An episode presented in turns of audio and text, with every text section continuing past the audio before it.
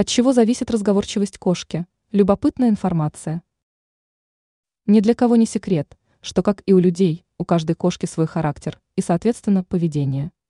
К примеру, некоторые из мурлык любят много говорить, то есть мяукать, и не упустят возможность пообщаться со своими хозяевами, тогда как другие даже при выпрашивании еды будут молчать и привлекать к себе внимание с помощью жалобных взглядов. Согласитесь, было бы очень интересно узнать, почему так происходит. Оказывается, на разговорчивость кошки влияет масса факторов, основными из которых мы поделимся с вами в этой статье. Возраст. Некоторые владельцы кошек замечают, что их питомцы становятся более разговорчивыми с возрастом, тогда как другие, напротив, уверены, что общительность любимицы уменьшилась. В любом случае, возраст играет свою роль.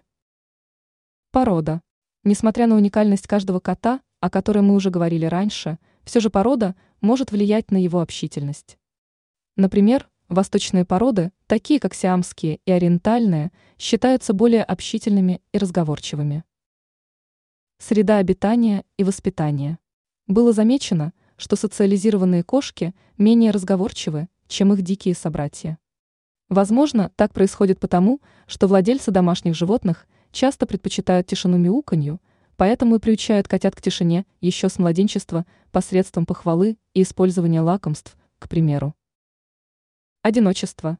Несмотря на свою самодостаточность, мурки и барсики нуждаются в общении с другими кошками. Если у вашего питомца нет возможности общаться с сородичами, он может начать общаться с вами. Чтобы ваш болтливый кот стал более тихим и спокойным, попробуйте найти ему друга. Ранее мы рассказывали о том, как сделать кошку такой же верной, как и собака.